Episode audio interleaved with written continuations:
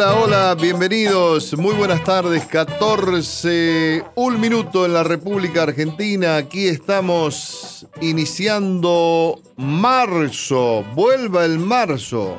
Le decían a Mercedes cuando daban mal un examen, se llevaba alguna previa. Vuelva el marzo, Marzo. Mercedes. ¿Cómo está? Bien, estoy muy bien. Muy bien. He tenido épocas mejores, pero bueno. Sí, digamos sí, que sí. bueno, estamos en Radio Nacional con Tierra Adentro, eh, con Leo Sangari en la operación técnica, con Rodrigo Lamardo en la producción general de este programa. Estaba hojeando un poquito los diarios del domingo y mm, hay una película que es la de Tangalanga. ¿Se acuerda usted de Tangalanga? El método re- Tangalanga. El recuerdo. inicio del juego. Eh, Piroyansky es el actor. Destaca el manejo del absurdo del bromista telefónico que encarna en el film sobre el comienzo de sus andanzas. Ahí está. Eh, interesante, esto de la década del 70, del 80, ¿no? Cuando Tangalanga hacía las llamadas telefónicas. Sí, sí, eso. Uno se divertía mucho y conseguía los cassettes de Tangalanga, ¿no? Y pasaban, además había mucho cassette trucho. Mucho cassette mucho trucho. copiado. Sí, que sí, en el Parque pasaba, Rivadavia se Pasaba de mano en mano, aparte. Sí, entre sí, sí. Escuchá este amigos, último, claro. escuchá este último, decían. Bueno, eh, arroba nacional AM870, así es nuestro Twitter.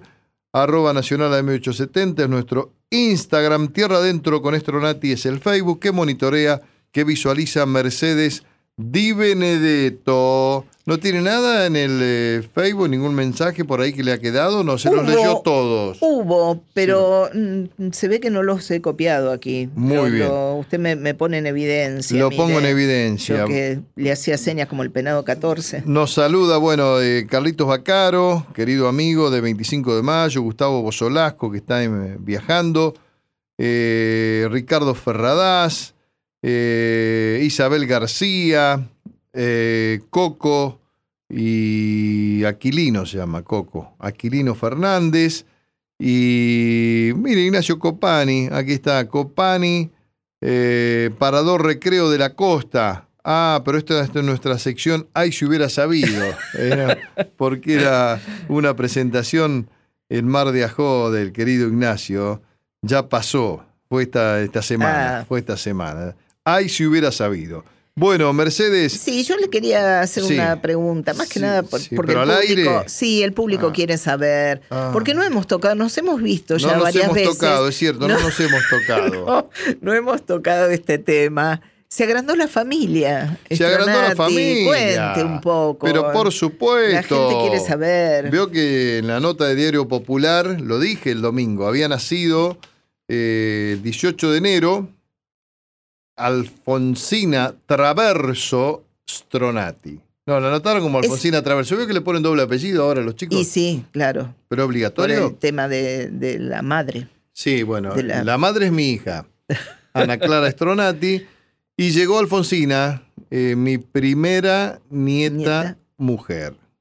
Ya tenía a Juanse y Brunito, de mi hija Angelina, que la del medio, la famosa hija del medio, La tenía oftalmóloga. la oftalmóloga, tenía a Francisquito, de mi hija Ana Clara, y ahora nació la hermana de Francisquito, Bien, tienen la parejita. Alfonsinita. ¿eh? Mientras tanto, Nicolás, mi hijo mayor, sigue invicto. Yo por ahora, sobrinos, él y su esposa Marcia han decidido por ahora tener sobrinos nada más, ¿no? No, o sea, no siguen el apellido Stronati. No sigue el apellido Stronati. Claro, porque es del. Son, son nietos de, de, mi- de mis hijas mujeres, Claro, ¿no? sí, Ahí sí. está. Ya le vamos a poner un Stronatito. Lindo nombre Alfonsina. Ahí está. Bueno. Y gracias a todos los que me han saludado. Y bueno, gracias Mercedes y Benedetto también.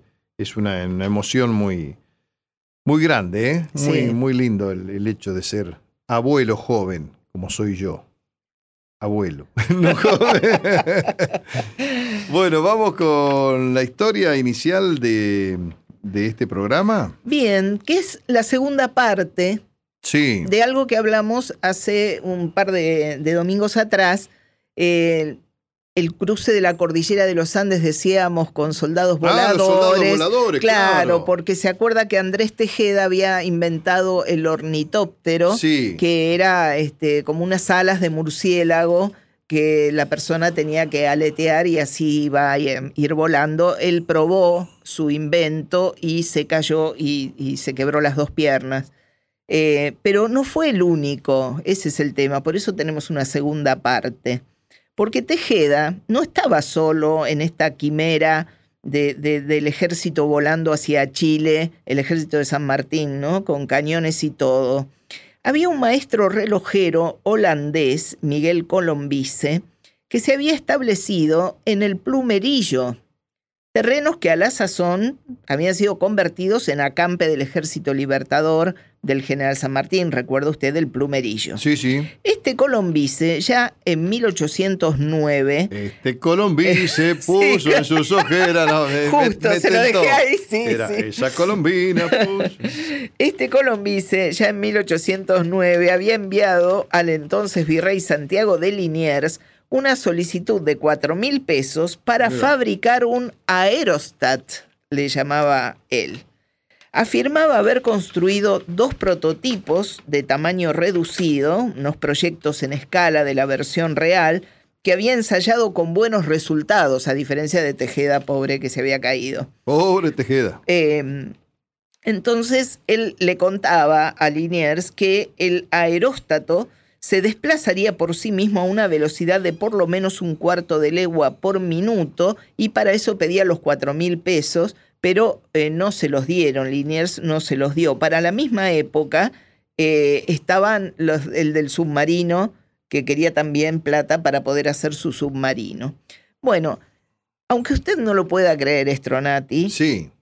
Porque es raro, no me diga que no es raro. Dos inventores de máquinas voladoras que convergieron en el mismo lugar, en el mismo momento, en los primeros años del siglo XIX, eh, y en el medio de semejante gesta histórica como es el cruce de, los Andes y la liberación de tres llamativo, países. Llamativo, ¿no? Justo fueron a parar al mismo lugar.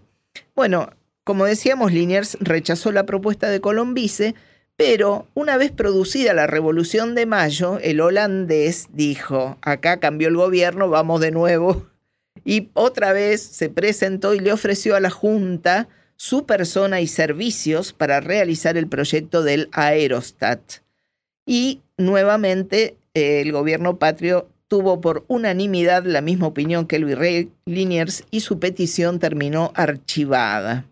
Apenas unos años más tarde, Colombice, enterado de los preparativos de la campaña libertadora dirigida por el general San Martín, se fue de nuevo para allá y le propone la fabricación del aeróstato para sumarlo al cruce del macizo andino, pero bueno, eh, San Martín lo rechazó.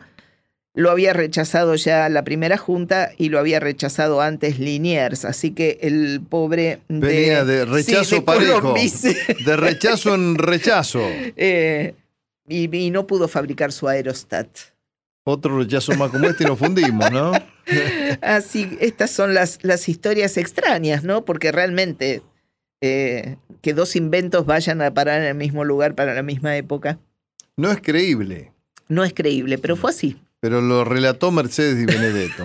Hágase cargo. Que tampoco es muy confiable. Hágase cargo, Mercedes. Bueno, ¿cómo va su tarea en Argentores? Eh, bien. En el Consejo de Radio. En el Consejo de Radio, sí, sí. ¿Alguna actividad para este año? ¿Radioteatro? Estamos armando, sí, unas, unas cuantas actividades para este año. Sí. Así que ya cuando estén más cerca de concretarse con fechas y todo, los vamos a ir. Y, creo que vuelven los Susini. Ah, eso, lo, el premio Susini el premio vuelve, ¿no? Susini, sí, que por el tema de la pandemia. Sí este, no, no se hizo y mm, realmente no son actividades que den para hacerlas por Zoom. Son actividades que necesitan del calor de la gente, de los abrazos, de la emoción, del que llora, del que viene con su familia, del que trae a su madre. De como yo, digamos, ¿no?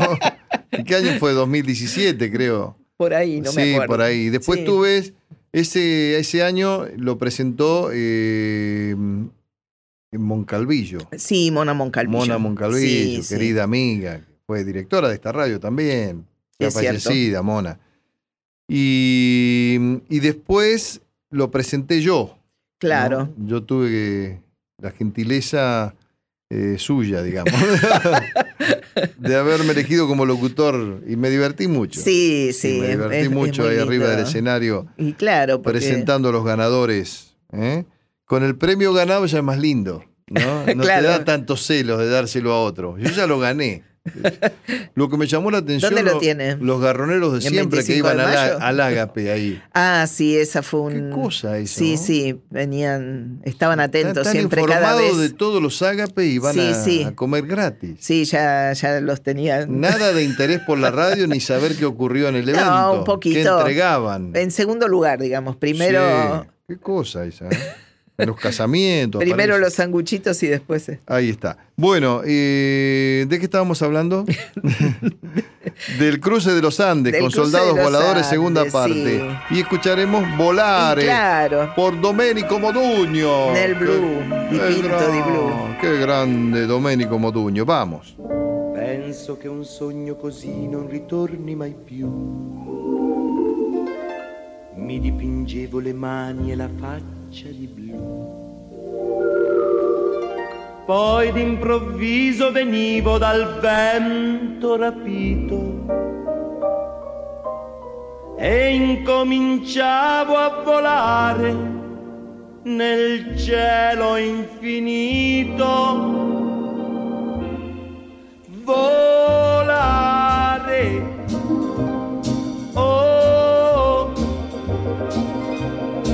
Cantare. Oh, nel blu dipinto di blu, felice di stare lassù.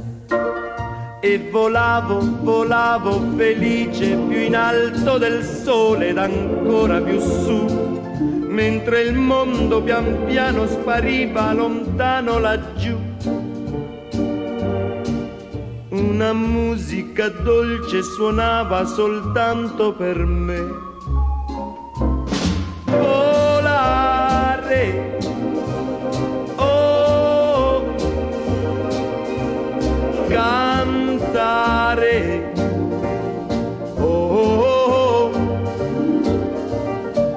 nel blu dipinto di blu, felice di stare lassù.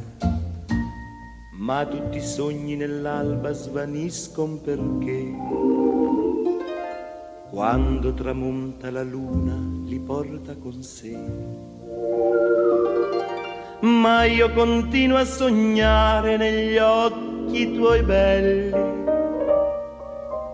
che sono blu come un cielo trapunto di stelle. Volare.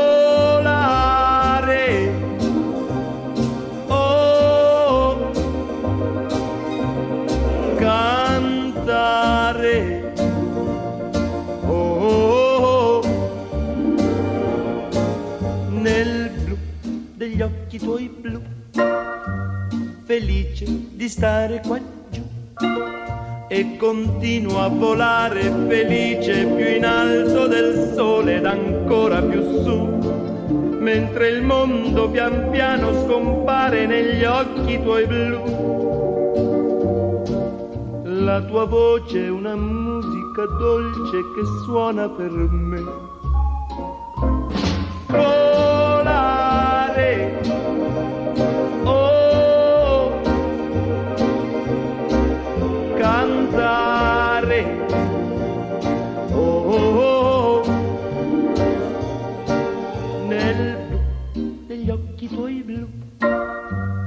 Felice di stare qua giù nel blu degli occhi tuoi blu, felice di stare qua giù con. Tierra Adentro, con Guillermo Stronati y Mercedes Di Benedetto, por Nacional. patio mío, donde mamá me se va. Ahora en Tierra Adentro, el tanguito nuestro de cada fin de semana. Patio mío, Nos vamos para el patio de tango. Muy bien, y aquí estamos en el patio de tango dedicado a mi mamá, que le regalé eh, un aparato para pasar cassettes y CDs ¿eh? y escuchar música. un aparato que tenía en mi casa. Ah, yo Y quiero yo ya no escuchaba que tengo los CDs. cassettes y no puedo escuchar. Ah, yo tengo de, de cassette. Y tengo de cassette solo un viejo aparato National. De eso de cuerito negro. National. Grabador. National. National. National. No National Panasonic, National. National. Bueno, le regalé a mi mamá y, y le regalé unos CDs de, de tango que me han regalado a mí, por supuesto. Claro. No, no fui a comprar. eh. Tengo, tenía algunos de Fernando Soler, de Guillermito Fernández, bueno, de Hugo del Carril, de Gardel, de- pero la llené de tango en mi casa de 25 de mayo y ahora voy entrando en el zaguán y ya la, la veo que está moviendo la cabeza ahí, con, escucha todo lo que da el, el- como es el equipito ese. Y me puso muy contento con ese regalo. ¡Ay! Vos decime si se consiguen, porque acá en 25 de mayo no venden ya esos equipos. Me han dicho, dijo, yo te lo pago. No, le digo, mamá, yo tengo uno que tenía en la oficina mía y bueno, se lo llevé, se lo llevé para allá. Si uno ya no, no escucha eso, Sí, claro. no escucha Spotify y toda esa, y la radio, la radio, Radio Nacional, ¿no? Yo la tengo clavada en el dial ahí. Claro. Bueno, o en la aplicación. La aplicación, Sí, yo sí, escucho sí, la aplicación. Claro. Por, por internet. Usted me dice que Qué sí. moderno. Claro, claro, claro. Bueno, estamos en el patio Bueno, tango. Pero tenemos que pasarlos enteros. Si va a escuchar su mamá. Sí, sí, es verdad. Sí, por eso vamos con que- el relato de este patio de tango. Eh, Elba Verón nació en la ciudad de Zárate el 31 de diciembre de 1930 y falleció el 5 de marzo de 1994. Digo Zárate y me viene al recuerdo mi amigo Mario Burgueño, que trabajaba en esta radio. Cierto. que era amigo mío desde chiquito, de hacía 40 años, empezamos juntos en Radio del Mundo con él y Ricardo Cutufós, y falleció en pandemia, ¿no? Sí. Bueno, eh, cancionista argentina de tango, perteneció a una familia de destacados artistas populares, Elba Verón. Su padre fue Adolfo, cantor, compositor y guitarrista criollo, y sus dos hermanos mayores, Manuel, José y Raúl, y sus Uno dos hermanos o- mayores. O es Manuel José o, son tres los o eran hermanos. tres hermanos, por eso digo. Bueno, no, Manuel José y Raúl se dedicaban a la música folclórica y cantaban con sus guitarras en diversas radios de la ciudad de Buenos Aires. Elba Verón y su hermana menor, Rosita Verón, también aprendieron con su padre a tocar la guitarra y a cantar temas folclóricos, por lo que la música era parte de la vida familiar. En 1946, a los 15 años, Elba Verón formó un dúo con su hermana Rosita de 13 y debutaron en Radio Belgrano interpretando canciones criollas, milongas y valses. Radio Belgrano, Uruguay 1237. Es cierto. Su hermana Rosita aportaba al dúo la voz más aguda. El dúo se disolvió en 1956 porque Rosita emigró a Colombia, donde su esposo Roberto Resquín, un reconocido futbolista del Club San Lorenzo de Almagro, Mira, Resquín. había sido contratado para jugar. Mira vos, en febrero de 1961 Aníbal Troilo incorporó a Elba Verón a su orquesta junto con el cantor Roberto Goyeneche. Fue la primera mujer que participó como cancionista estable de una orquesta de semejante magnitud. Luego de tres años de cantar junto a Pichuco, Elba siguió su carrera como solista durante 13 años más. Su personalísimo estilo bromista es todo un símbolo del tango arrabalero y burlón y por eso nos gusta. Y por eso nos Digo gusta yo. escucharlo. Mamá, yo quiero un novio Sí. que sea milonguero, guapo, Guapo y y compadrón.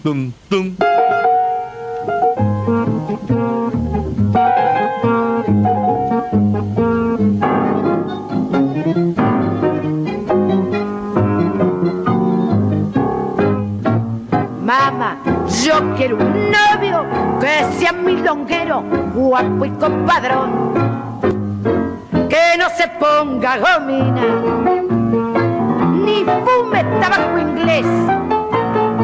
Que pa' hablar con esta mina, sepa el chamullo al revés. Mamá, si encuentro ese novio, te juro que me pianto, aunque te cabries. Ayer un mozo elegante, con pinta de distinguido, mostrándose muy constante, hasta el taller me ha seguido. Mas cuando estuvo a mi lado, me habló como un caramelo del sol, la luna y el cielo, para qué lo quería ese yo, y lo rasqué con razón. Mamá, yo quiero un novio que sea milonguero, guapo y compadrón. De los del gacho, ladeado, trencilla en el pantalón, que no sea un almidonado con perfil de medallón. Mamá, yo quiero un novio que al bailar se arrugue como un bandoneón. Yo quiero un hombre copero, que no hay más, de los del tiempo del joco, que al truco contesta quiero y en toda banca va el copo. Tanto me da que sea un pato. Y si mi novio precisa, mira Dudú,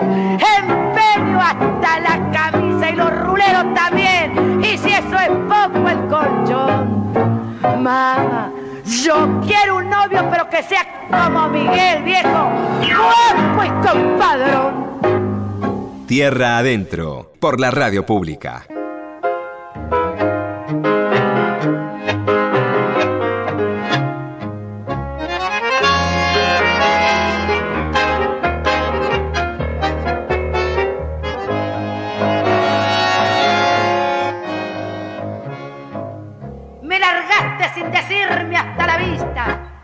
Como un cobarde desgraciado sin corazón. Una noche fuiste a ver una revista y no volviste a terminarse la función. Me han contado que te engrupí en la bataclana con las ojeras bien pintadas de azul. Flaca y lunga, un vestidito de banana y una tirita sujetando el estofado. Y me has cambiado, gran desgraciado, ese escuálido loro. Te has agenciado un bacalao con un perfil de yovaca. Ya te has armado, ten cuidado, y es un tesoro. Como está en fiera, huesuda y culera, la vela perría y adiós según dicen las personas de buen gusto, esperpento que tu amor me ha disputado. Es un bagre que a cualquiera le da un susto. Si te lo cacha por la noche descuidado. Y aseguran los que han visto a tu adorada. Meterle al diente cuando está en el tropezón. Que es mejor que convidarle a una morrufada, comprarle un traje y un tapado de bisón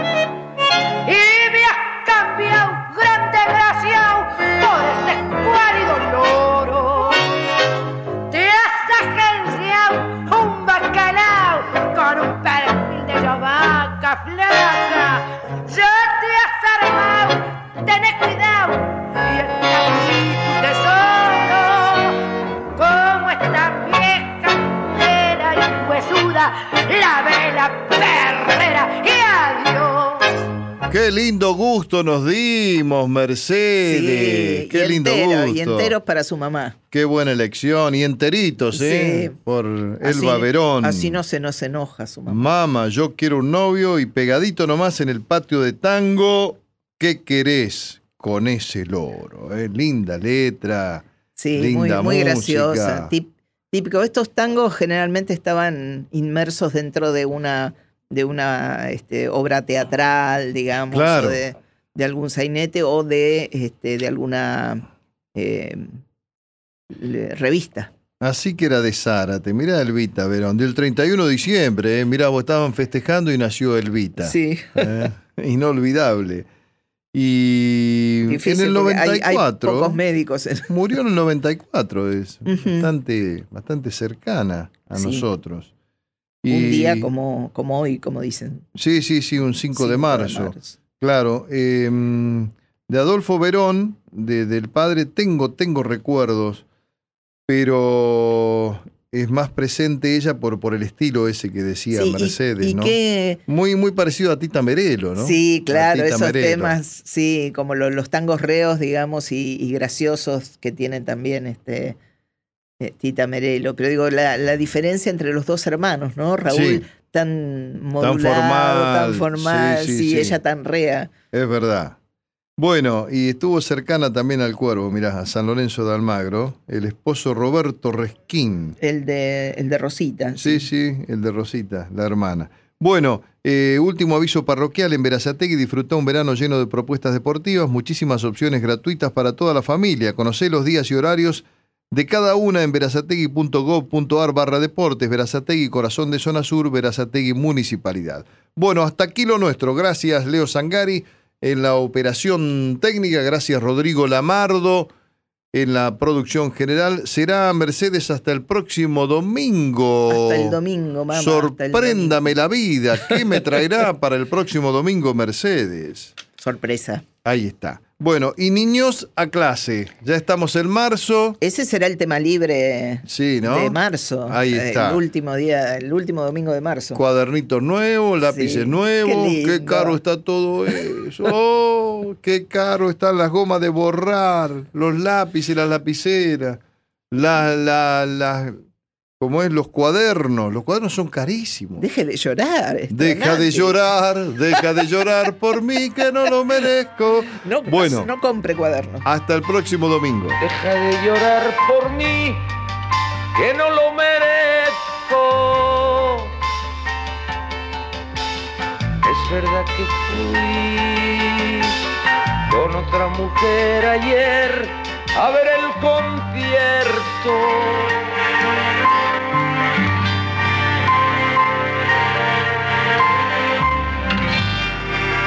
Guillermo Stronati está en la radio pública.